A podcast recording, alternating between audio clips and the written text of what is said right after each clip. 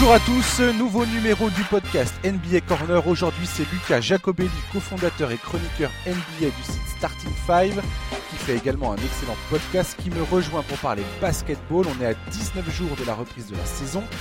Et on va parler de plein de choses, du Media Day, euh, du 3 points sur une jambe de James Harden, des Sixers. Lucas, bienvenue dans le podcast. Euh, comment ça va? Ah bah ça va super, merci beaucoup pour l'invitation, un plaisir de parler NBA euh, le plus possible, toujours un, un, énorme plaisir. Mais oui, et surtout que là on s'approche plus que jamais de, du début de la saison. Ah oui, ça commence à être bouillant là. Bah ouais, ouais, ouais. Il y a la pré-saison là qui commence euh, demain. Hein, demain, ça sera vendredi, vendredi 3 octobre. Euh, donc je crois que c'est c'est les Pacers qui commencent euh, face à je sais plus qui, à Hawkins, je crois, premier match de l'histoire de la NBA en Inde. Oui, et puis on a eu même droit à un petit match euh, entre Shanghai et, et Houston, c'est un match à sens unique, mais ça y est, on reprend Ouais. un peu le goût de la NBA. Ah ouais, puis ça va nous permettre du- de, de parler du, du fameux 3 points sur une jambe de James Harden, comme je l'ai annoncé. Euh, James Harden qui va nous qui nous prépare manifestement euh, des combos offensifs absolument hallucinants. Je sais pas si tu as pu voir un petit peu sur Twitter, il y a eu quelques vidéos qui ont circulé sur sur ces moves, Ouais, ouais. euh, nouveaux moves sur lesquels il a bossé tout l'été là. Je sais pas s'il avait besoin de ça le gars parce que c'était déjà un espèce de de monstre offensif. Je sais pas à quoi ça va ressembler, mais Non, je pense, je pense pas qu'il en avait besoin vraiment. Le, le geste est un peu, il y a un peu de Kamel Wally, je trouve, dedans. Euh, personnellement, c'est, c'est pas validé ici parce que je trouve que c'est, voilà, comme tu l'as dit, c'est pas forcément euh, quelque chose qu'il avait besoin de rajouter à sa, à sa panoplie. Et puis, euh, j'ai eu l'occasion d'en parler un petit peu sur Twitter. Je trouve que c'est très risqué ce- cette espèce de saut sur une jambe. Euh, on a déjà vu des Bruce Bowen, Jalen Rose euh, faire plaisir sur d'autres joueurs euh, qui retombaient mal. Donc, euh, on sait jamais comment ça peut se terminer ce genre d'histoire. Ouais, exactement. Tiens, on va, parler carrément du, du 3 points de James Harden puisque on y est. On va commencer par ça, si tu, le veux bien. James Harden, il a travaillé manifestement sur ce move. Donc tout le monde a vu hein, un espèce de step back où il finit par, par faire un, un 3 points sur une jambe. Toi, tu, tu penses que c'est un truc qui peut potentiellement utiliser en match euh, décemment en saison ou pas? Tu le vois faire ça Euh, en match ou pas? Per- Personnellement, je le vois faire ça en match parce qu'il n'en a pas rien à faire, mais euh, son jeu, pour son, son jeu, on connaît, il a, il a d'énormes atouts offensifs, et il sera prêt à tout pour marquer. Euh, J'ai du mal à voir Mike D'Antoni lui dire non, sachant que c'est son, c'est son as, c'est son véritable joker dans, dans cette équipe des Houston Rockets. Euh, L'idée de se décaler sur le côté est pas mauvaise. On a déjà vu plusieurs joueurs récemment euh, prendre cette, cette initiative au lieu de partir en avant ou en arrière sur les, les fameux step back ou fadeaway, mais cette idée de partir sur une jambe, euh, on parle souvent de la santé des joueurs, de l'état physique, euh, le fait de se mettre euh, à rude épreuve avec 82 matchs plus les playoffs pendant la saison. Ouais. Euh, je trouve que c'est quand même un move à risque euh, qui est pas forcément très académique, mais bon, le changement en général, euh, on a du mal à s'y faire. Sur le long terme, je, j'y pense, je pense pas. euh, personnellement, comme j'ai dit, je valide pas et je pense pas que ce soit la meilleure des solutions. Ouais. Tu sais, tu sais quoi? Moi, j'ai l'impression que James Harden, quand il sort ce, quand il sort ce move et qui et qui on- qu'on nous balance les vidéos de lui en train de faire ce- cet exercice, en train de s'entraîner à, à, à- comment dire à maîtriser ce mouvement euh, complètement complètement fou. Moi, j'ai plus l'impression que c'est un espèce de rappel euh, à toute la ligue pour dire, euh, hey les gars, souvenez, vous, vous vous souvenez pas, mais je suis je suis juste un un espèce de dieu offensif avec le- la balle en main et vous allez encore souffrir cette saison quoi. Moi j'ai plus l'impression que c'est ça en fait. Plus que- il, il peut y avoir de ça, puisque c'est le, on, on le dit maintenant, on parlait de Carmelo Anthony avant en termes d'arme offensive la plus la plus compliquée à, à jouer. On a aussi du Kevin Durant, mais c'est vrai qu'il s'affirme vraiment comme un attaquant. Euh, on sait très bien que James Harden chaque soir ses valises de points avec une une palette offensive, un répertoire euh, plus que fourni. C'est Je clair. pense c'est aussi qu'il y a une, euh, il y a une volonté, je pense aussi, de vouloir laisser un, un geste, de dire que voilà, ça, c'est du James Harden, parce que on le voit très bien euh, maîtriser l'Eurostep, mais on a souvent aussi tendance à l'attribuer à, à la Dwayne Wade, qui le, qui le maîtrisait très très bien. Ouais, ou ou à des Manu Ginobili. Ouais. Voilà. Donc je, je pense que cette idée de one leg, on sait que Durant Nowitzki le, le faisait avant, et peut-être que sur le, la pérennité, il a envie de se dire, euh, voilà, bah, ça, ça c'était mon move sur le côté. Euh, dans 10 ans, tout le monde va se mettre à le faire, euh, et on pourra dire, ce move, voilà, James Harden. Il y a peut-être une, envie inconsciente de ça aussi. Ouais, ouais, je vois bien. Mais c'est, pour moi, c'est vraiment la preuve de la maîtrise la, maîtrise de son jeu en fait offensif. on a tous vu l'an dernier. Moi, je suis pas un énorme fan de James Harden. Hein. Je suis pas un grand fan de son jeu. La recherche de la faute, euh, le step back, les dribbles en permanence et tout ça, c'est pas, pas trop ma cam en fait. Je suis pas, je suis pas fan de ce jeu-là. Mais il faut bien reconnaître que James Harden, il a quand même une. on voit bien l'aisance avec laquelle il shoot, avec laquelle il fait ses mouvements. Euh, pareil, là, euh, dans les vidéos qui sont sorties sur, Internet, on a vu, moi j'ai vu en tout cas, un moment il passe la balle autour de son, de son torse, enfin au niveau de sa taille, et il te balance un 3 points en step back sur le côté. Bon, voilà, le, gars, c'est juste. je le vois bien faire ce move, ce, ce, 3 points sur une jambe, à un moment où les Rockets sont 20 points, 30 points d'avance, quoi c'est possible dans un, dans, un, dans un moment du match où c'est un petit peu plus calme. Puis bon, voilà, on, sait comment la NBA marche maintenant. Il suffit de voir sur les réseaux sociaux, il suffit d'un petit move du genre et le lendemain, le fil d'actualité est rempli de, de, vidéos du genre. Donc il y a aussi un côté euh, business, marketing. Ah mon Dieu, regardez le nouveau move de James Harden. c'est ça. On sait, on sait très bien comment ça marche. On, on en est, on en est friand. Donc, euh, ouais, je, je pense que c'est un move qui peut ouais, qui, qui, qui, peut faire de temps en temps, mais euh, de là à en tenter euh, deux trois par match, je pense que c'est pas c'est pas ridicule, mais au final les, les joueurs vont finir par s'habituer à ce qu'il fasse ça. Donc euh, niveau défensif, ça peut être prévisible. Il suffit juste de le coller un peu plus au corps, bien sûr, sans provoquer la faute, parce qu'on sait très bien qu'il s'est tiré avantage du des sifflets des arbitres. Mais euh, oui, faut faut voir comment ça s'installe sur le temps en fait. Ouais, de toute façon, il l'a dit lui-même qu'il n'en avait pas besoin euh, outre mesure de ce mouvement. Je veux dire, c'est pas un truc manifestement qui compte mettre en place euh, de façon permanente, comme tu dis, enfin, euh, de façon régulière. Mais je, vois bien le truc un peu, c'est pour pour pour pour crâner quoi. Pour, un peu gris gris. Ouais, et puis pour dire à la défense, hé les gars, vous vous maîtrisez que dalle quoi. je, fais, je, fais, bien ce que je veux et puis et puis voilà quoi. Euh, on va parler euh, des trois moments les plus marquants du Media Day. Euh, tu vas donner ton moment, je vais donner mon moment. On va chacun donner nos trois moments marquants. Je te laisse commencer. Quel est, le premier truc que tu as retenu de ce, de ce Media Day? Bah, comment, passer à côté de l'actualité de cet été? Les, les Clippers. Ouais. La, la, baston imminente entre les Clippers et les Lakers. Et euh, j'ai retenu le, la déclaration de Paul George, qui arrive tout fraîchement d'Oklahoma City avec, euh, avec Kawhi Leonard, qui lui vient de Toronto avec une petite bague à la main supplémentaire et qui dit, euh, donc Paul George, nous sommes les deux meilleurs two-way players de la ligue. Euh, je ne vois pas qui peut nous battre. Donc un véritable pied de nez en fait à, à LeBron James et à Davis, les voisins à 200 mètres du Staples Center. je pense que ça va, ça annonce une saison monstrueuse. Paul George sort quand même d'une euh, d'une saison régulière énorme, top 3 euh, MVP avec un niveau de jeu des deux côtés du terrain monstrueux. Ouais. Kawhi Leonard, que dire? On, on, perd on perd nos mots quand, quand on voit un tel joueur. Euh, C'est clair. Avec une telle intensité offensive, défensive et une telle mentalité, une grinta, je, on pouvait pas passer à côté de ça, je pense. Ouais, ouais, complètement. C'est clair qu'il y a, y a, y a de la, un peu de provocation, clairement.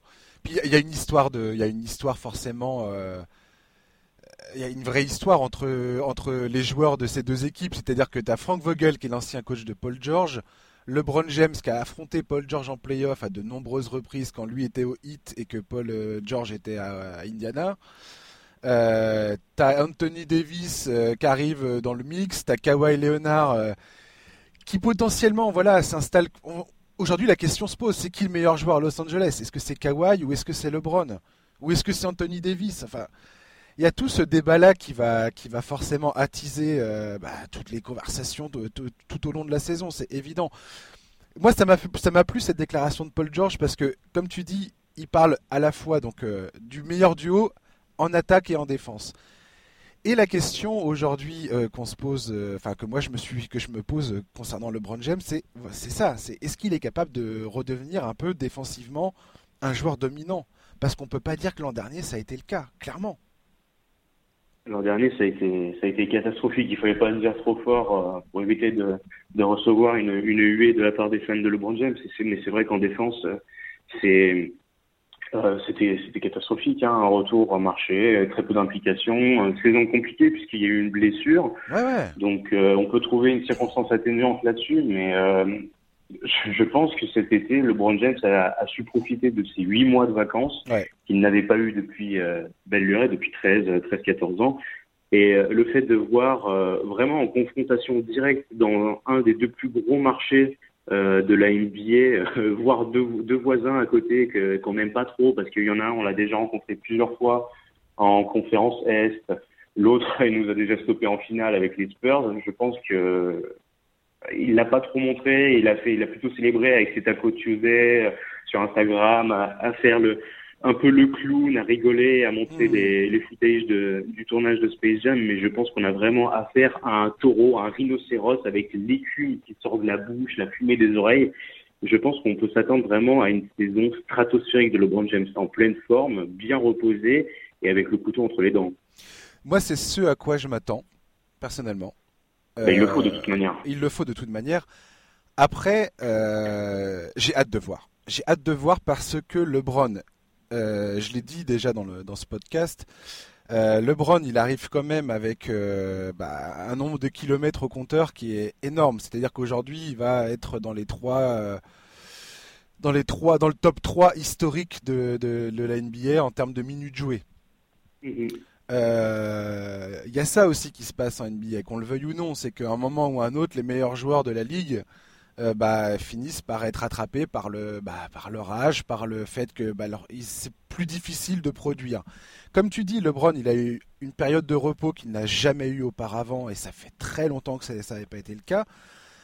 Il a, entendu, hein, bien évidemment, tout ce qui a été dit. Euh, effectivement, moi, je m'attends à avoir un LeBron de gala. euh, et puis avec un partenaire de jeu en la personne d'Anthony Davis qui est incroyable. C'est de loin le meilleur joueur qu'il ait jamais eu à ses côtés. Donc, Sans faire euh, offense à, à Dwayne Wade. Oui, oui, en, non. en termes de complémentarité, c'est nettement mieux d'avoir un, un poste 4-5 avec une mobilité et une palette offensive capable de tout. Anthony Davis, on sait très bien qu'en pleine forme, euh, qui, qui peut le stopper? Ouais, ouais, complètement. Non, mais t'as raison. euh, C'est clair que j'étais en train d'oublier Dwayne Wade. euh. Non, non, mais carrément. La, la question se pose. Dwayne Wade aujourd'hui, je pense, reste le meilleur coéquipier de, de LeBron. Pour le Mhm. palmarès, pour le- les capacités euh, sur le terrain et tout ça. Pour ce qu'il a déjà prouvé. Anthony Davis, il a beaucoup à prouver aussi. Et c'est ça qui est intéressant, c'est que et lui et LeBron James ont des choses à prouver cette saison.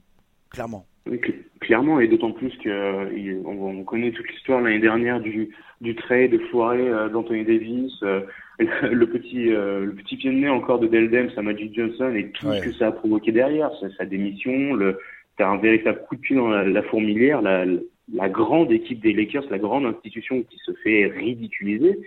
Euh, et derrière cet été, Anthony Davis a fini par avoir ce qu'il voulait, c'est-à-dire qu'il a eu son transfert dans une grande ville, les Lakers, aux côtés de LeBron James. On sait très bien, euh, on sait très bien ce que les Lakers représentent pour les pivots. Ça reste quand même, euh, Ouais. euh, ça reste quand même une image de marque. On a, on a le showtime, on a le jeu rapide, on a l'attaque, mais les Lakers et les pivots, c'est une histoire d'amour. Attends, Anthony, si- Anthony Davis serait pas d'accord avec toi, c'est pas un pivot Anthony Davis. c'est Il pousse, j'allais dire, il justement. pousse le front office des Lakers à faire jouer Javel McGee ou, euh, ou euh, je sais plus quel autre pivot ils ont dans Dwight. Howard. Dwight Howard, voilà. Il veut jouer à côté de ces mecs-là parce qu'il veut pas être au poste 5. Ce qui, est complètement ouais, fou, ce qui est complètement fou pour moi, mais bon. C'est exactement ce que j'allais dire. C'est euh, il a, il a pas envie de jouer. C'est-à-dire qu'il il pose des valises et il, il impose déjà ses conditions. euh, alors qu'il euh, il ferait mieux de se focaliser sur une saison, à faire une saison complète aux côtés de LeBron James en un ou un bis, d'autant plus que il est en fin de contrat.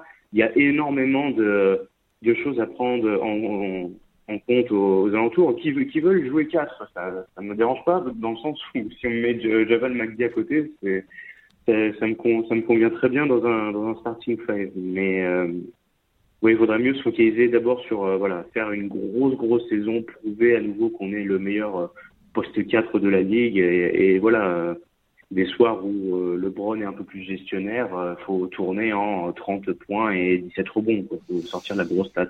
Ouais, ouais. Moi, moi, cette équipe des Lakers m'interroge beaucoup. On est en train de faire un, on est en train de faire un, segment sur les Lakers finalement. Eh euh, mais non, mais tu vois, Kyle Kuzma qui s'est blessé, qui s'est blessé au pied là, donc manifestement, ça va être compliqué pour lui de débuter la saison. Et quand tu regardes l'effectif de cette équipe, elle est quand même bizarrement construite. Euh, enfin, c'est un, c'est un drôle d'effectif en fait. Et je trouve qu'il y a beaucoup de points d'interrogation avec cette équipe. C'est pas mal sur le papier, mais il y a énormément de points d'interrogation. Et il y a aussi tout le drama possible entre Frank Vogel et Jason Kidd sur le banc on n'en a pas terminé de. Enfin, il y a un gros, gros potentiel de, de, de, catastrophe avec cette équipe. Enfin, en tout cas, ça, c'est mon point de vue. Hein. J'ai l'impression que ça peut vite partir en sucette, ce truc. Ah oui, mais je, le partage totalement.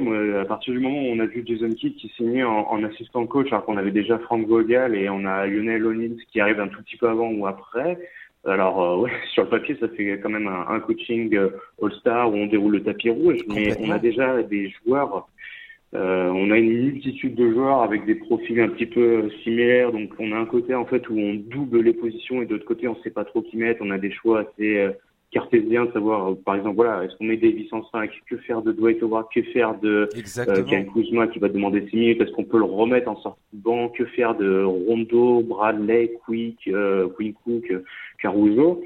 Moi, je trouve que l'effectif est un peu plus cohérent que celui de l'année dernière. L'année dernière, on était parti quand même sur une idée de base de Magic Johnson et Rob Pelinka qui disait on fait de LeBron notre euh, notre source de points et on met que des ball handlers autour et ça n'a pas du tout marché. C'était calamiteux, il n'y avait pas d'autre mot.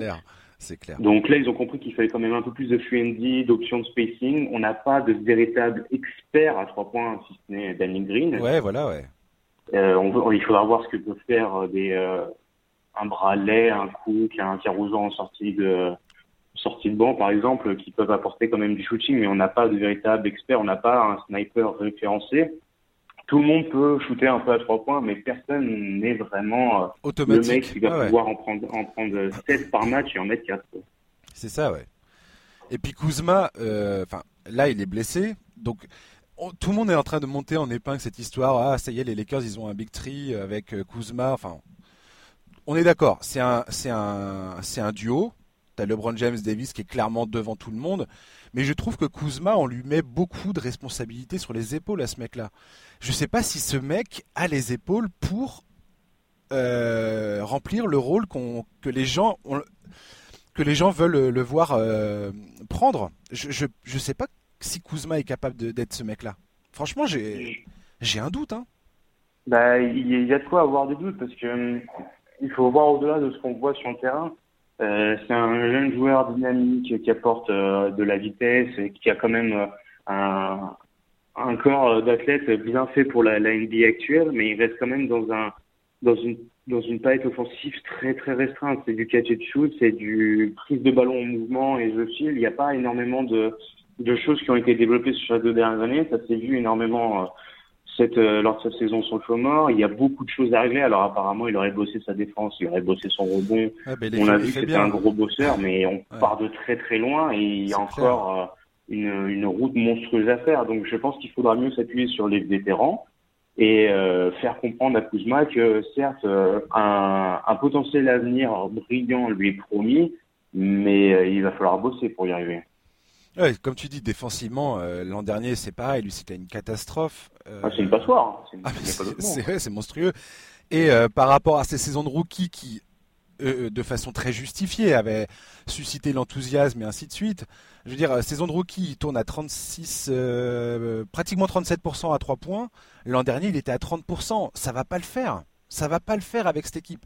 Parce que on sait très bien qu'avec LeBron James et Anthony Davis qui plus est, euh, Kuzma il va se retrouver euh, dans un coin et ça va être du catch and shoot. Et s'il n'est pas capable de les planter, ces tirs, c'est bah tu sers à rien quoi, grosso modo. Excuse-moi mais. j'en ai bien peur. Enfin, j'en ai bien peur. Ouais, on va mettre un, point final à, ces, à cet espace euh, Lakers. Mais bon, on verra bien, ouais. Euh, pour rebondir par rapport à ce que tu disais pour le Media Day, moi je voulais juste faire un petit clin d'œil à la photo où on a vu Jerry West qui fait le flex quand il voit Paul George dans le maillot. Ah, c'est génial. et en face de lui, le mec il est là avec les lunettes sur la tête. Wouh et, et, ce truc-là, je me suis dit, euh, elle est géniale cette photo parce que les Clippers, ils ont recruté euh, Jerry West il y a deux ans, un, truc comme ça. Ouais, deux, trois ans. Ouais. Deux, trois ans, ouais, euh, comme conseiller spécial. Extrêmement bon move du front office des, Clippers, de Steve Ballmer, qui l'a fait venir, et à mon avis, il a sorti le chéquier pour le faire. et voilà, voilà où on en est. Voilà où on en est. les Clippers, ils ont un effectif de malades. Kawhi Leonard, euh, Paul George et puis bah, toute la clique derrière, Montrezarel, Pat Beverley euh, et toute la clique, Lou Williams. Euh, enfin, je veux dire, c'est juste, moi j'ai trouvé ça magnifique en fait cette image parce que je me suis dit voilà Jerry West, l'espèce de mec qui depuis depuis 30 ans maintenant construit, bâtit des, des espèces de d'équipes incroyables et que ce soit avec les Lakers, que ce soit avec les Warriors parce qu'il était aux Warriors au moment où les Warriors ont commencé, à bâtir cette équipe. Donc, euh, donc voilà, moi j'ai trouvé, ce, j'ai trouvé ça symbolique et magnifique. Jerry West le bienfaisant, hein, il a mérité son, son image de logo en tant que joueur et en tant que bah, personne de ça. C'est vrai que partout où il passe, euh, c'est un bonheur monstrueux. On, il y avait eu, je me rappelle, un ou deux articles de, de médias US qui commençaient à dire, voilà, il est un petit peu vieillissant, qu'est-ce que ça va donner sur les prochaines années? Et décisions bah, Pour l'instant, c'est quand même euh, une, une véritable poule aux œufs d'or. Et euh, avec, avec ce, ce, recrutement cet été, on a vu tout de suite, euh, évidemment, la question arriver, quelle est la meilleure équipe de Los Angeles?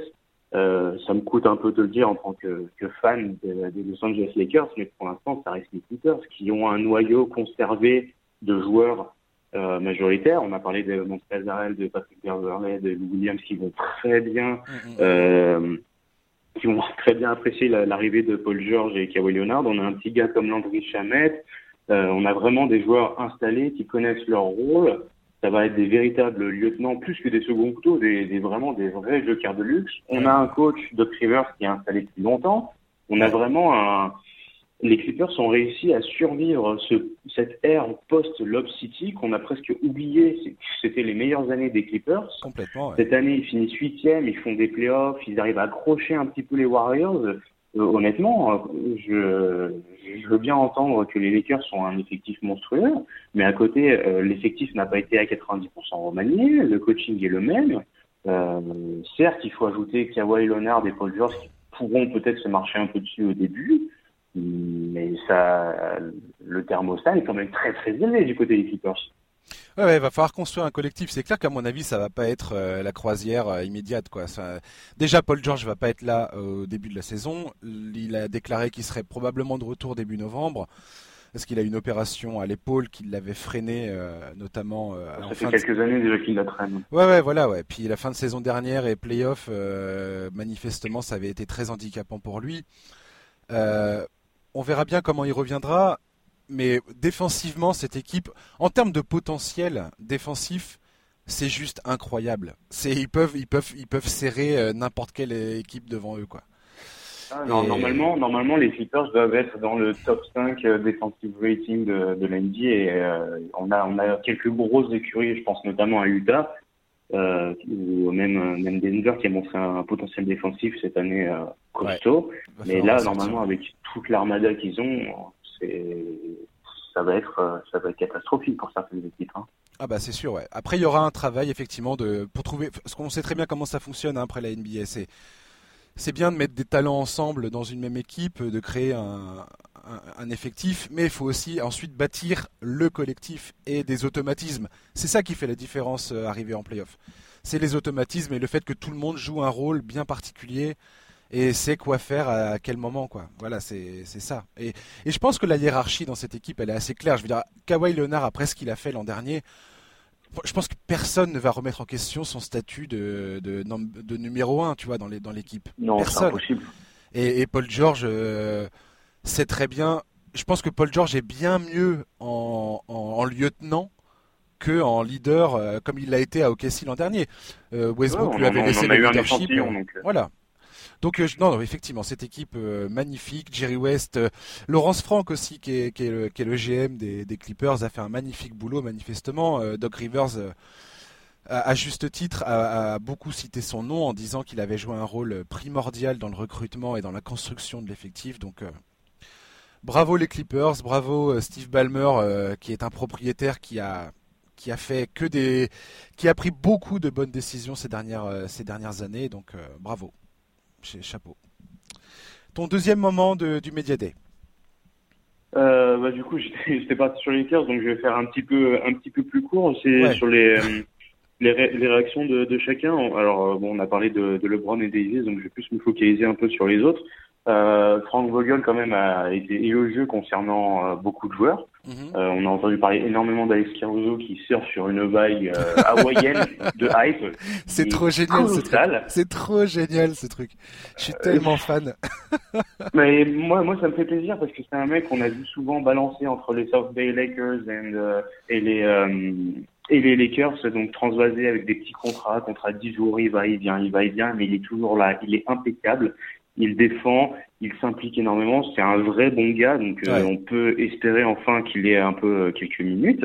Euh, Qu'est-ce que je, ouais, le, le mot d'ordre quand même qui était euh, dicté par tout le monde, que ce soit les joueurs ou le, le coaching staff et la défense. Donc les Lakers l'année dernière qui avaient le 13e euh, la 13e défense de NBA. Donc c'était déjà pas mal sous Walton, alors qu'on n'est pas forcément euh, des références sur tous les postes euh, en défense. On avait surtout Tyson Chandler, Javel McGee et, et Lonzo Ball. Ouais. Et là, on a vraiment tout le monde a l'air au diapason pour se dire il faut il faut qu'on il faut qu'on déchire tout. C'est-à-dire que sur, sur, les deux côtés du terrain, on doit défoncer tout le monde. On en a clairement les capacités, donc ça reste très intéressant à voir.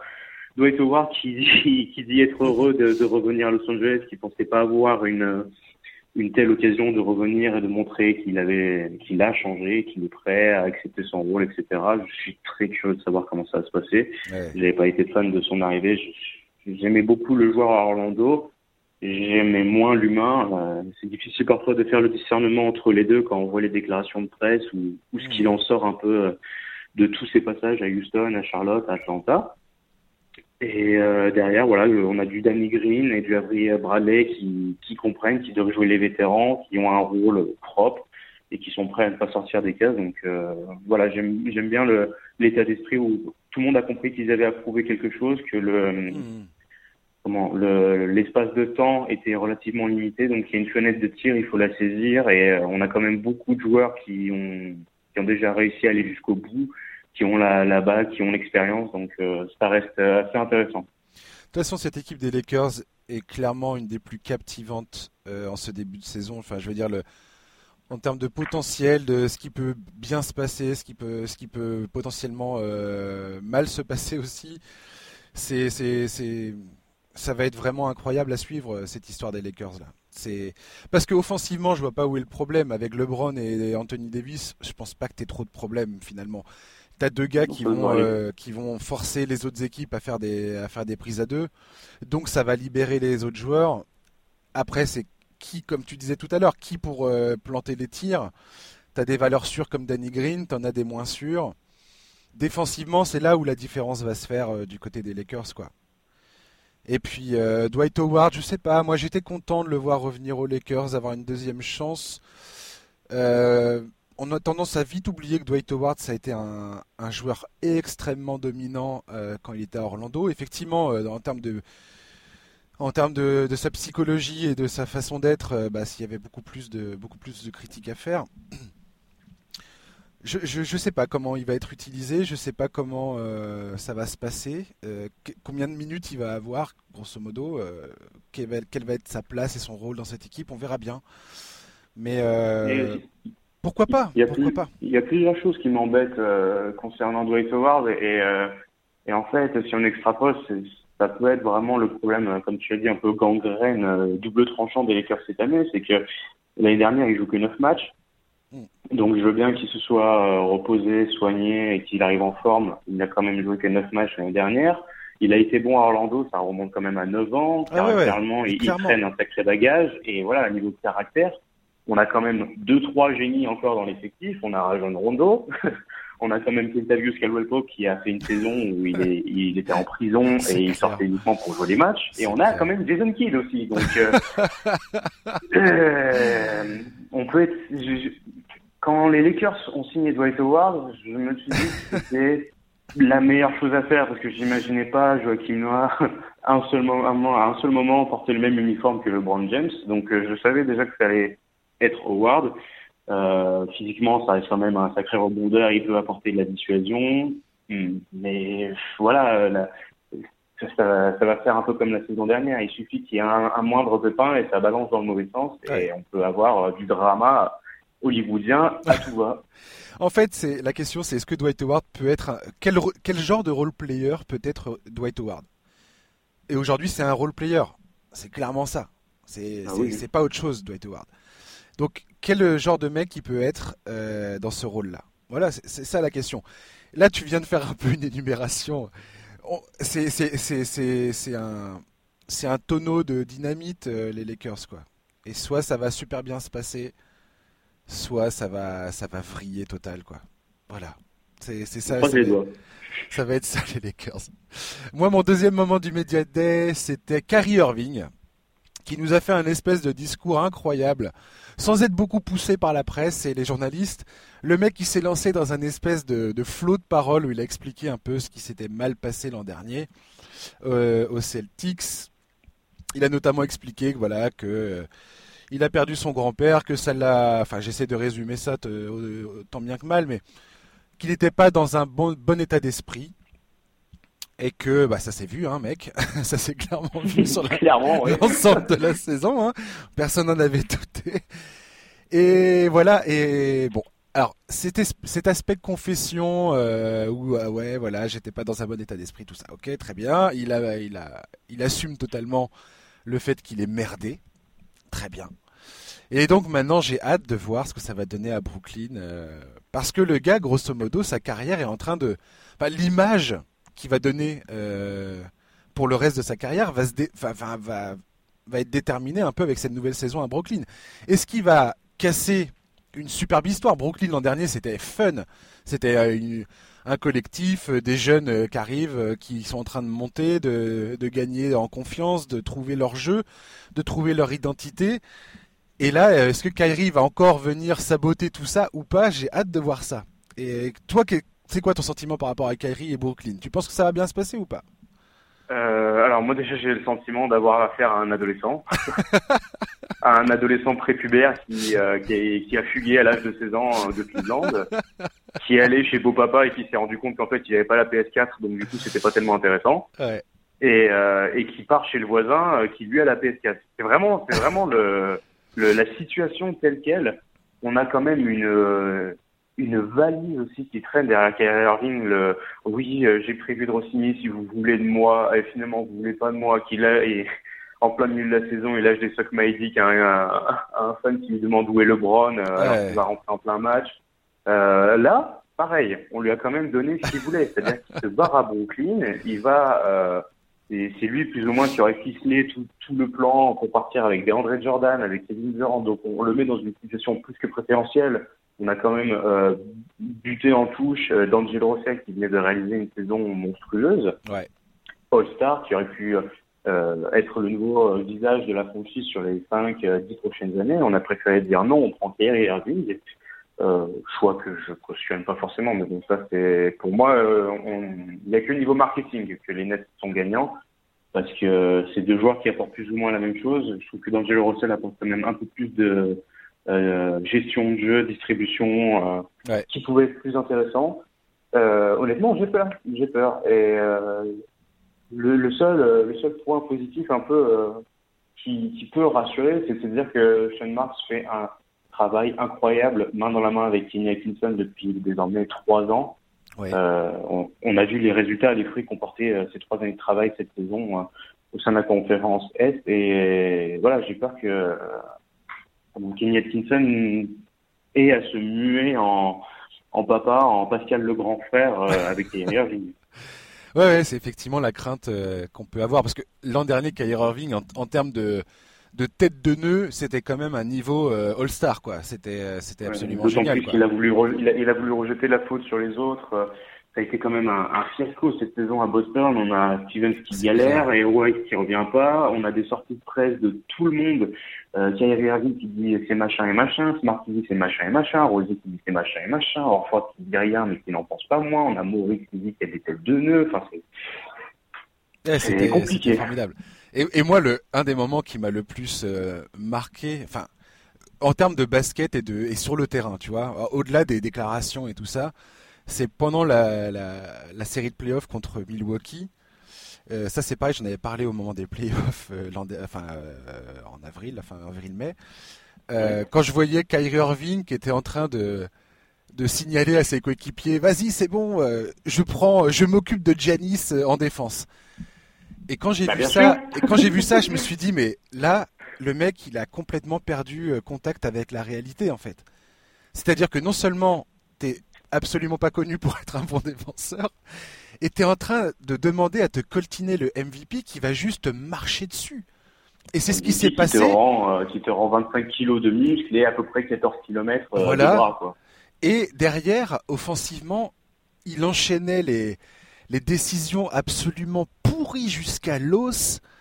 Et là, et là, là, tu te dis, mais on a perdu Kyrie Irving, c'est terminé. C'est le mec, il est en train de noyer son équipe en défense, noyer son équipe en attaque.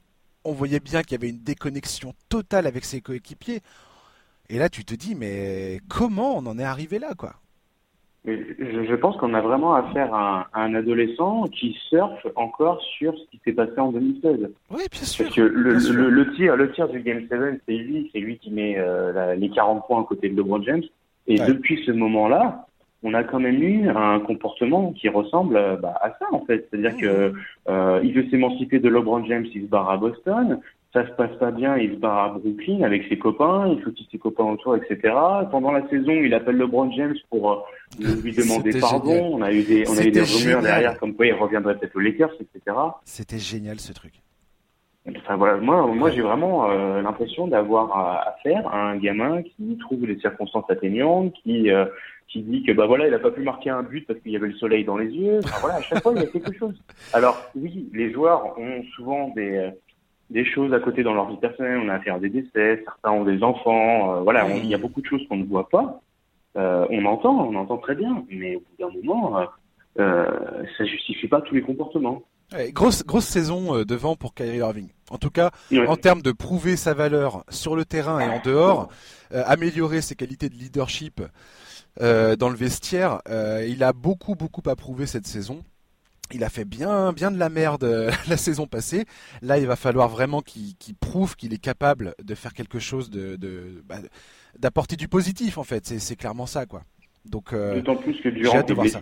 Oui, voilà. C'est-à-dire que à la limite quand il était avec, comme tu disais tout à l'heure, quand il était avec LeBron James, il était un peu, il était un peu mieux canalisé, on va dire. Maintenant, est-ce que Kevin Durant, c'est un mec qui va canaliser Kyrie Irving? Je pense pas. Tu, parles, tu parles d'adolescents, euh, d'adolescents attardés. Bah, c'est un peu. Euh, là, on en a, on a deux cas, on a deux cas. Euh, deux profils psychologiques assez fascinants en fait en termes de ah ouais, à mon avis, de je boude, je suis pas content et voilà quoi. Je tape du pied. On a à peu près la moitié du Twitter, à mon avis, Twitter Monde avec les burner accounts. Là, Là, je pense qu'on a quand même de, de, quoi faire. Et justement, cet aspect-là me préoccupe beaucoup pour des joueurs comme Joe Harris, comme Spencer Dinwiddie, comme Caris Levert, comme Jarrett Allen, qui euh, vont voir deux grosses stars débarquer euh, en ricanant, etc. Et euh, c'est pour ça que je, je, mets vraiment un point d'orgue sur Kenny Atkinson qui va devoir tenir tout ça d'une main de fer. Ah la vache, carrément. C'est pareil, fascinant les Nets, fascinant. Ça va être génial à suivre. Ton troisième moment. Euh, bah, je reste à l'ouest, hein. de toute manière c'est un peu 75% euh, de la ligue. Hein. Euh, je suis parti sur euh, les Pelicans. Hein. On, ah. on, on, reste séduit par la hype monumentale quand même des Pelicans qui se sont remis du départ d'Anthony Davis avec une facilité déconcertante. En claquant des doigts. ah, David, David Griffin qui arrive avec son petit look de Monsieur propre, Extraordinaire. la petite auréole au-dessus de la tête. Extraordinaire. En voilà. En, voilà.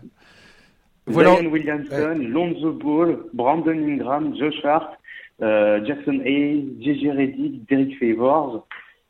C'est une équipe, à mon avis, beaucoup de monde va vouloir euh, les regarder jouer pour Zion Williamson et parce que euh, ça risque d'être très intéressant. De là décrocher une place en playoff, peut-être pas, mais on peut être sûr que voilà, pour tous les gens qui sont fans d'un basket très rapide, sur en transition, où ça cavale, ça claque des dunks, euh, où on a quand même des jeunes athlétiques. Je pense que ça va être très très intéressant.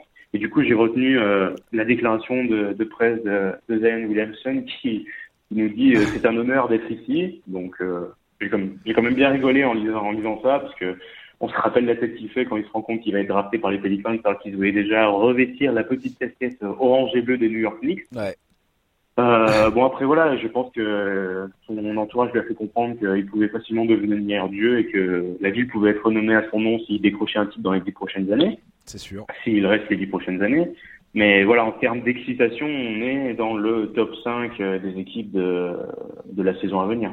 Alors si je peux me permettre de, d'ajouter quelque chose par rapport au Media Day des Pelicans et euh, ton exemple, enfin le, le, le cas de Zion Williamson, un truc qui m'a fait hurler de rire, c'est JJ Reddick qui a dit euh, qu'une une des premières choses qu'il a dit à Zion pendant le, quand, les, quand les joueurs se sont retrouvés, c'est euh, ça fait 13 ans. Donc JJ Reddick, ça fait 13, années consécutives qu'il fait les playoffs.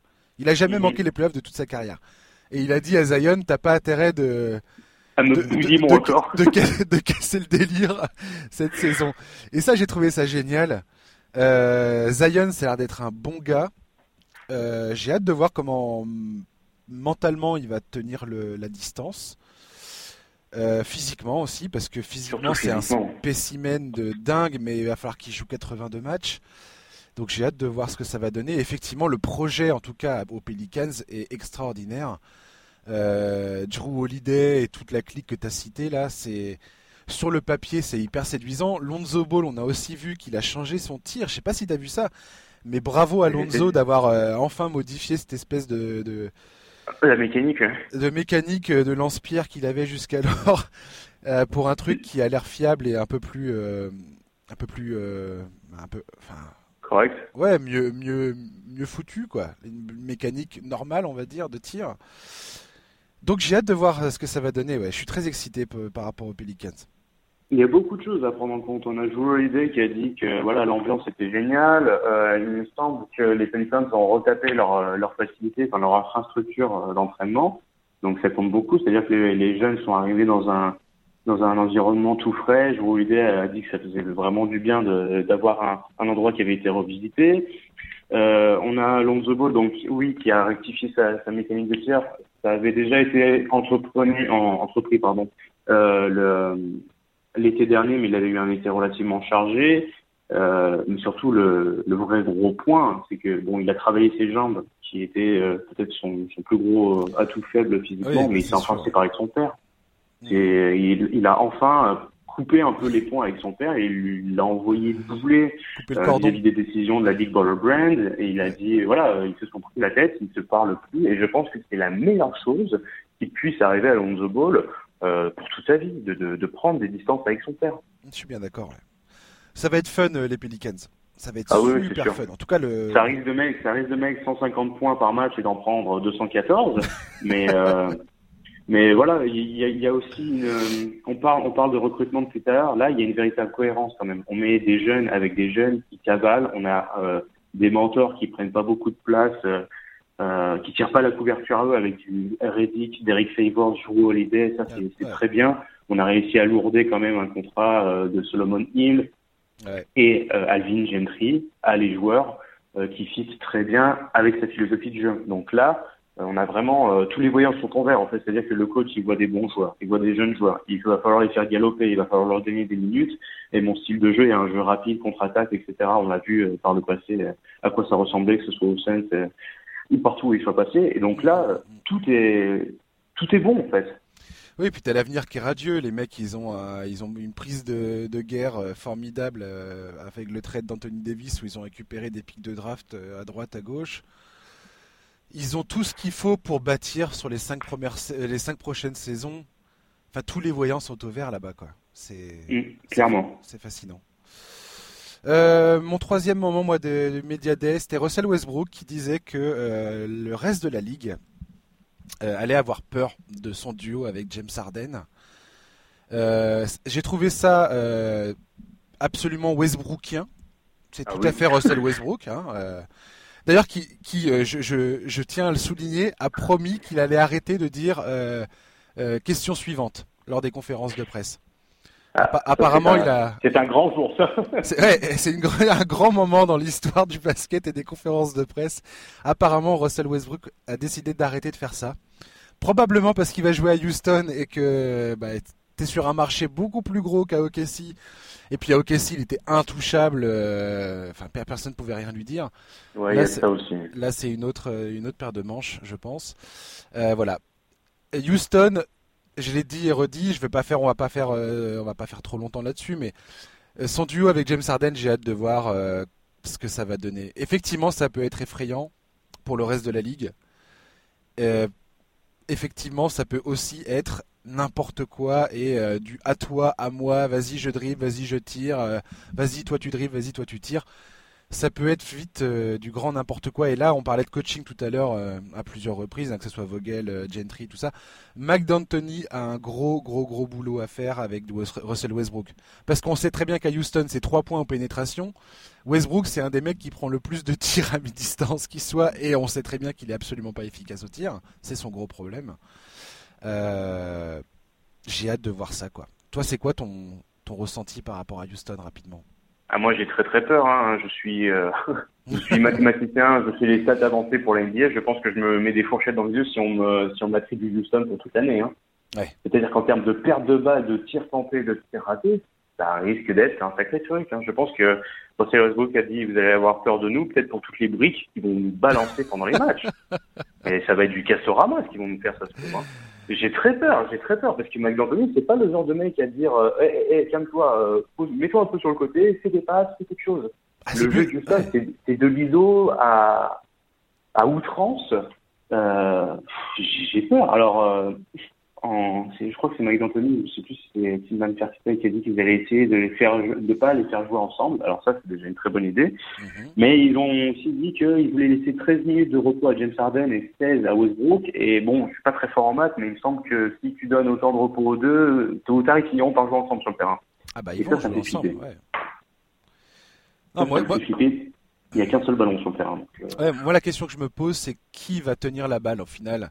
Puisque si tu regardes un petit peu le jeu de ces deux joueurs, donc ces deux joueurs qui ont tout le temps la balle dans les mains, c'est c'est deux joueurs qui ont le, le, comment dire, le taux d'utilisation le plus élevé de ces dernières saisons. euh, même Westbrook qui a pété le record euh, absolu euh, en ouais, puis de 2017. loin, hein.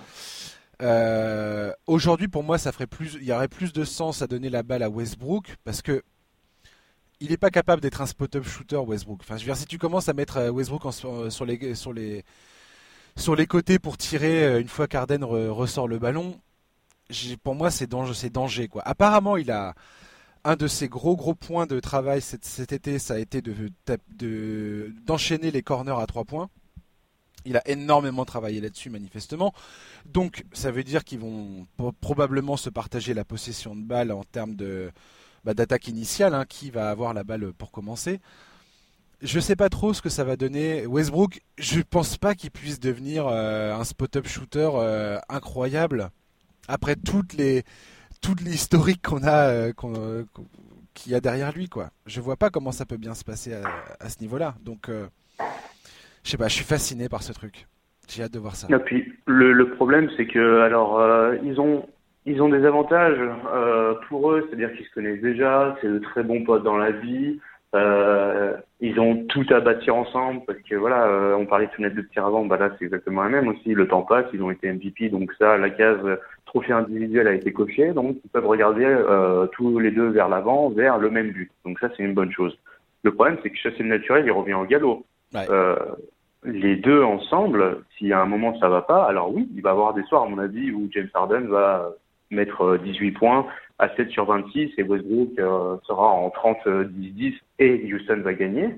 Mais en fait, la- Maintenant, euh, on ne fait plus de soucis pour ces équipes-là sur la saison régulière. C'est-à-dire qu'on sait qu'elles vont dérouler. On sait que ça va cartonner, justement. On sait que ça sera dans le top 8. En saison du coup, en fait, complètement. On se projette, on se projette directement en playoff. Complètement. Et quand il va falloir tomber face aux Clippers, quand il va falloir tomber face, euh, ne serait-ce même que aux Lakers, à Denver, avec une défense euh, collective bien ficelée euh, face à Utah, qu'est-ce qui va se passer? C'est là qu'on va les attendre de toute manière. En fait, c'est la variété dans le jeu de Houston qui risque de poser problème une fois arrivé en playoff, en fait. Parce que ces deux joueurs qui sont pas forcément complémentaires, ils sont un peu redondants dans leur façon de jouer, même complètement redondants dans leur façon de jouer. Et résultat pour les défenses. et en plus ils persistent, c'est-à-dire qu'ils n'ont pas, ils ont pas cette faculté à se dire, euh, oula, là je suis en train de faire de la merde, vraiment, en gros, c'est-à-dire que j'ai pris 12 tirs, j'en ai raté 12, mais euh, faut que je fasse autre chose. On a vu, hein, on, on se moquait du Houston quand ils ont loupé leurs 27 tirs d'affilée. Et il y avait Chris Paul à l'époque en tant que gestionnaire. Maintenant, on a enlevé le meilleur gestionnaire qu'ils avaient euh, sur les cinq dernières années. Qu'est-ce qu'on fait hmm. bah, Il n'était pas dans ce match, euh, Chris Paul. Il jouait pas justement ce match-là. Ah oui, oui, c'est vrai. il était blessé justement. Il bien. non, non, mais ouais, pour moi, Chris Paul était plus euh, plus adapté au jeu de Houston que ne l'est Russell Westbrook. Après, je peux me tromper. Hein. Alors là, j'ai pas du tout la science infuse et et je serais ravi qu'il me démontre que j'ai tort. Mais, euh, mais on verra bien. ça va être pareil. Encore une fois. De toute façon, cette saison s'annonce complètement. Il y a tellement d'histoires complètement incroyables en termes de potentialité. C'est, ça va être génial. Clairement. J'ai hâte, j'en veux plus. C'est clair. je trépigne d'impatience. On va parler, on va finir, hein, je pense, euh, là-dessus. On avait deux trois sujets. Euh, Joel Embiid, je suis pas sûr qu'on va pouvoir en parler des Sixers. On va voir. On va parler des. Je voulais parler de trois euh, joueurs. Euh, on va peut-être se concentrer sur deux deux mecs qui vont probablement changer d'équipe ou pas cette saison. Chris Paul et Bradley Bill. On va commencer par Chris Paul. Est-ce que tu penses que Chris Paul va rester à OKC ou tu penses qu'il va partir? Et si oui, où? Euh, mais je suis très partagé. je n'ai pas réussi à me décider clairement si euh, il partirait ou pas. Euh, je pense que pour OKC, il euh, faut tout faire sauter. C'est-à-dire qu'il faut, euh, il faut balancer le plus de, de, de, gros salaires possible pour essayer de récupérer euh, un, un, moindre mal des, des assets. Donc, donc Chris Paul et Steven Adams dans le viseur. Le problème, c'est qui en veut. Voilà, c'est le on a, on a eu une rumeur persistante sur Miami, sur le fait que potentiellement il accepterait de faire un peu une ristourne sur son sur son salaire, mais il a 120 millions sur les trois prochaines années. Il va avoir, euh, il aura 37 ans à la fin de ce contrat-là, je crois. Euh, je ne vois pas s'asseoir là-dessus. Je ne vois pas s'asseoir sur un tel pactole. Et de l'autre côté, est-ce que Chris Paul n'aurait pas tout à faire justement à bien paraître cette année à OKC, à avoir euh, le rôle du papa aux côtés d'un Child Gizius Alexander par exemple, et de tous ces jeunes, de construire sur une traction 1-5 euh, avec Adams, montrer qu'il est capable de faire une saison complète à nouveau, euh, à tourner à ne serait-ce que 16 points, 16 points 10 passes avec des bons pourcentages au tir pour mieux se, se faire vendre derrière l'été. Donc euh, je vais partir sur cette option-là. Je vais dire que euh, il va rester, car s'il y avait vraiment une équipe intéressée, je pense qu'il serait déjà parti de, de Katie. Et si ça traîne, c'est que soit le, deal met, du temps à se préparer, mais je pense qu'il peut rester ou peut-être milieu de saison, qui sait. Moi, j'ai l'impression que les, équipes qui potentiellement seraient intéressées pour faire venir Chris Paul attendent de voir euh, ce que ça va donner en début de saison. Comment il va être sur le terrain, comment il va se comporter, comment il est physiquement. Euh, et manifestement, il a beaucoup, beaucoup travaillé sur, euh, son physique et, et sur sa préparation d'avant-saison. Enfin, je sais pas si tu as vu les, photos de Chris Paul, mais le mec, il, a, l'air. On y a le droit tous les étés. Donc, ouais, il a l'air super affûté quand même. Ouais, ouais. moi, je suis. S'il reste à OKC cette saison, je sais pas. je pense que les premiers mois, ça va être un peu le, le, grand oral pour lui montrer aux autres équipes qu'il est capable de, de, produire et d'être encore un joueur majeur dans la ligue. Miami, ils ont l'air d'être assoiffés. Euh, j'ai l'impression qu'ils ont envie de, de, donner à Jimmy Butler un, un partenaire de jeu ou euh, qui va permettre à Miami de faire du bruit euh, cette saison et potentiellement en playoff, bien que je pense qu'ils seront complètement noyés par, par rapport à Milwaukee et à Philadelphie qui sont clairement au-dessus du lot à l'est. Mhm. et c'est pas l'arrivée de Chris Paul avec Jimmy Butler à Miami qui va changer quoi que ce soit, à mes yeux en tout cas. voilà. Et ok, si je suis pas, je suis pas du tout convaincu qu'ils vont faire une saison pourrie jusqu'à l'os avec l'effectif qu'ils ont. Franchement, aujourd'hui, moi, quand je regarde leur effectif, je dis pas qu'ils vont faire les playoffs, mais en tout cas, ça va être un... va falloir euh, sérieusement jouer pour euh, pour battre cette équipe. Ça va pas être facile. Non, je pense que l'objectif n'est pas des playoffs euh, et l'objectif n'est pas.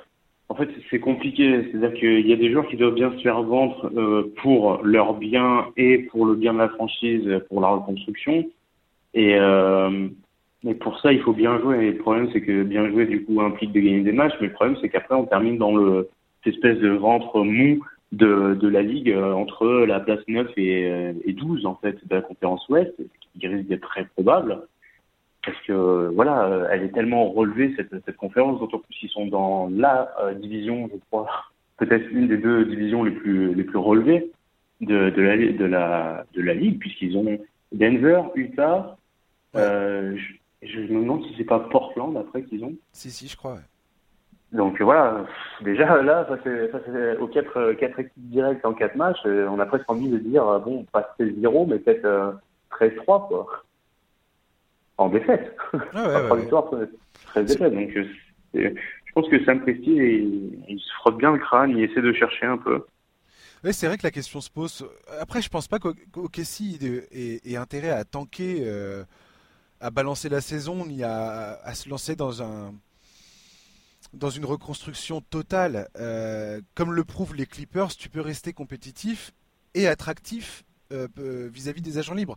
Vu tous les, les pics de draft qu'ils ont récupérés, euh, ils ont de quoi faire des transferts sur les 3-4 prochaines années je, je, pense qu'au Kessie, ils ont tout intérêt à essayer de, de construire un petit peu la, la, jeunesse, sûrement virer deux trois contrats. Gallinari sera agent libre à la fin de la saison. Euh, donc, lui, il risque certainement de partir euh, au milieu d'une mise à trade deadline pour essayer de récupérer quelque chose derrière. Voilà, soit un pic, soit des pics de draft, soit euh, un jeune, euh, un jeune, euh, un jeune qui, qui, qui, a un gros potentiel. On verra bien, mais en tout cas, Kessie, je pense que ça peut être un sérieux poil à gratter dans la conférence Ouest et ils vont, ils vont poser problème à beaucoup plus d'équipes qu'on ne le croit, je pense. Personnellement, je pense mmh. vraiment qu'OKC vont être extrêmement pénibles à jouer. ça c'est. Je suis pas aussi optimiste, mais bon, qui sait. Hein, euh, On verra. Les qu'on hein, ça, ça, va être très relevé, donc euh, la fatigue, euh, le fait de jouer à des, des, des confrontations, il y a moyen de prendre des matchs. Ça reste quand même une équipe qui va être athlétique avec des joueurs qui connaissent le basket, donc sur un malentendu, comme, comme on dirait. Mmh. Chez Gilgius, Alexander, pour moi, est un extrêmement bon joueur. Et. Euh... Il faut capitaliser sur lui hein, ah, maintenant. Ah, mais complètement. Et, euh, et voilà, moi, quand je vois Steven Adams, Gallinari, Chris Paul, euh, Alexander dans cette équipe, Robertson qui revient.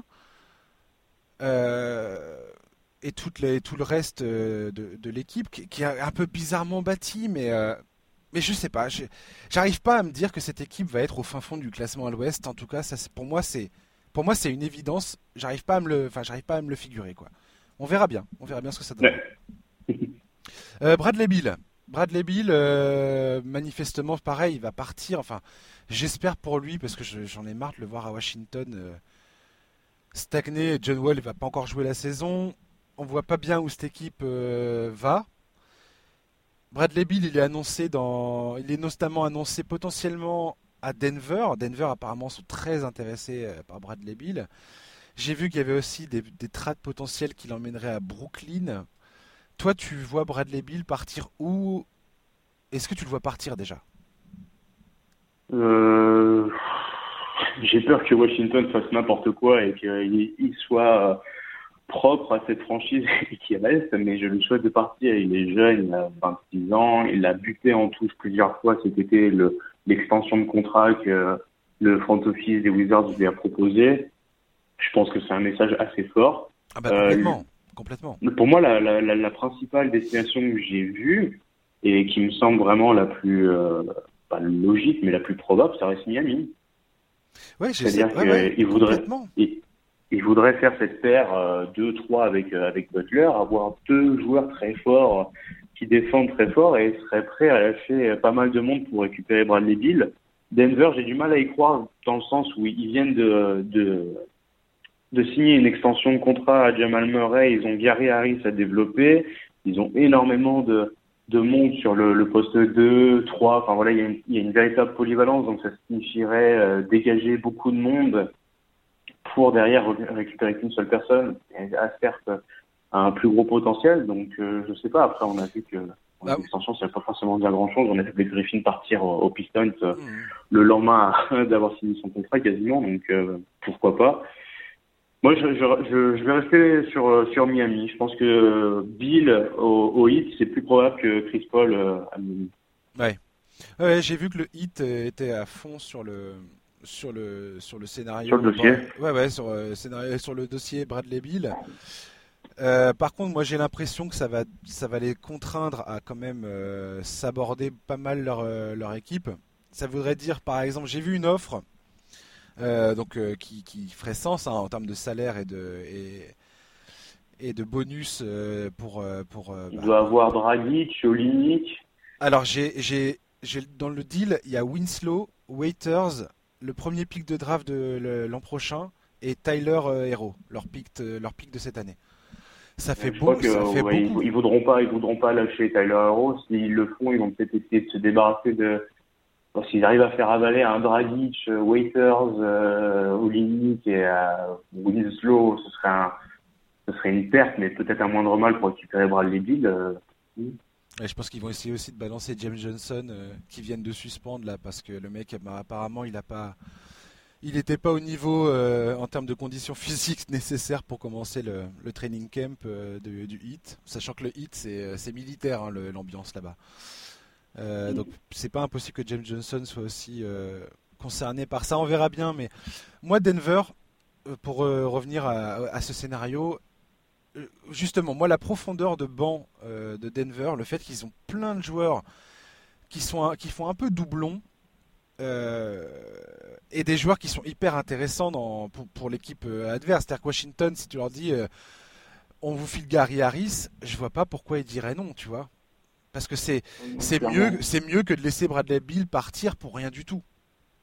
Ouais, c'est sûr. Et, euh, et j'ai vu pareil un scénario d'échange qui donnerait Gary Harris, Michael Porter Jr.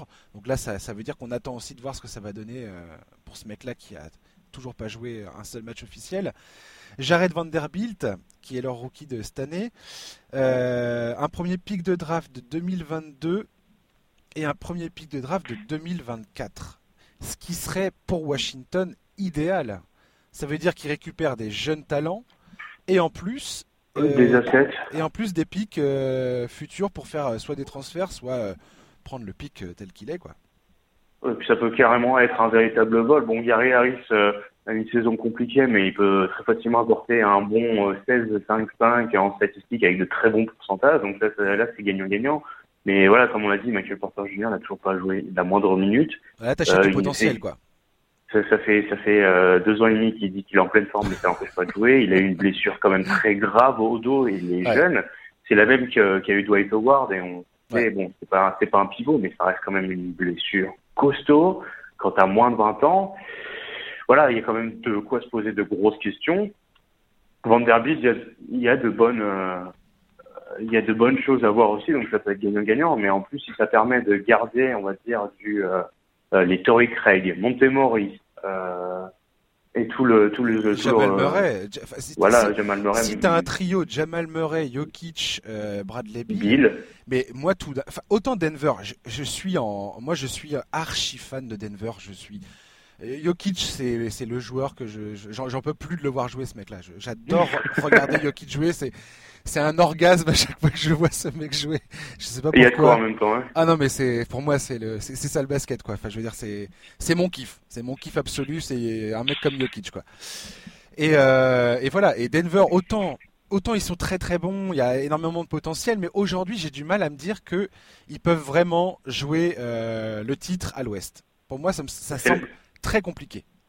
C'est la question qu'on se demande souvent, et c'est souvent ce qui arrive, c'est-à-dire que là on a quand même eu une une, une saison de Denver surprenante dans le sens où ils avaient du mal à passer ce cap. Et là, Mike Palot a fait un travail monstrueux. Ils ont une, une conscience défensive collective qui était sublime euh, illustré par euh, notamment Paul Millsap et euh, Plumlee qui se sont révélés être vraiment bons. Yukic a mis la main à la pâte, Jamal Murray s'est révélé bon.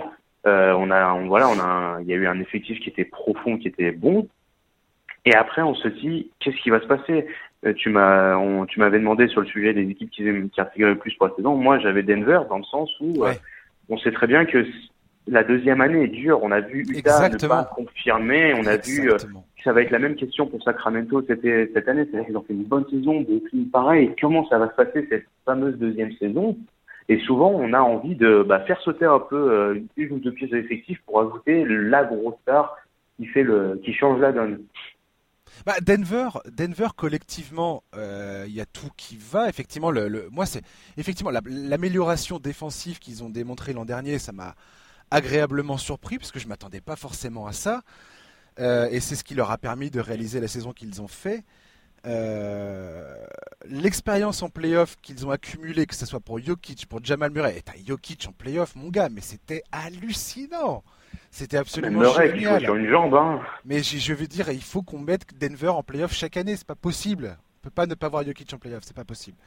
le mec était à la limite du triple double. Euh, enfin bref.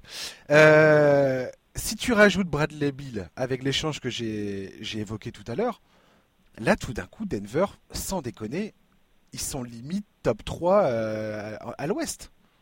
Ah oui, clairement. Hein. Euh, top, top, il y a tellement de mecs à l'ouest, c'est n'importe quoi cette conférence, sérieux. Top 5 à Puis euh, voilà, se, permettre, se permettre d'avoir Bradley Bill, tu peux, tu peux te dire, bon, bah, on a au moins un mec pour défendre un, un, gros gars chaque soir. C'est-à-dire que le, Jimmy Butler, bah, il va se manger Bradley Bill.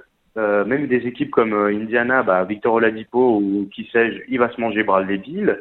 Euh, Kawhi Leonard, il va se manger Bradley Bill en confrontation. Steph Curry, il peut se manger un Bradley Bill. Et Clay Thompson, enfin voilà, on a, il y a une des... C'est pas pour faire offense à, à Torrey Craig qui réalise un travail enchanté J'adore Torrey Craig, ne touche pas à Torrey Craig. Ne touche pas à mon Torrey Craig. Je kiffe ce jeu. Ah non, mais je touche pas. je... Il n'y a pas de souci. Hein. Moi, je... ça fait depuis 2012 que je suis très bien Denver et il faut dire que les deux dernières années ont été une véritable réussite. Mais on va pas se mentir.